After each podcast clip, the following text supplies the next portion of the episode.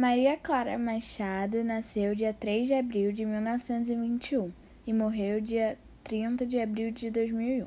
A escritora foi uma grande referência para o povo brasileiro, principalmente para as crianças.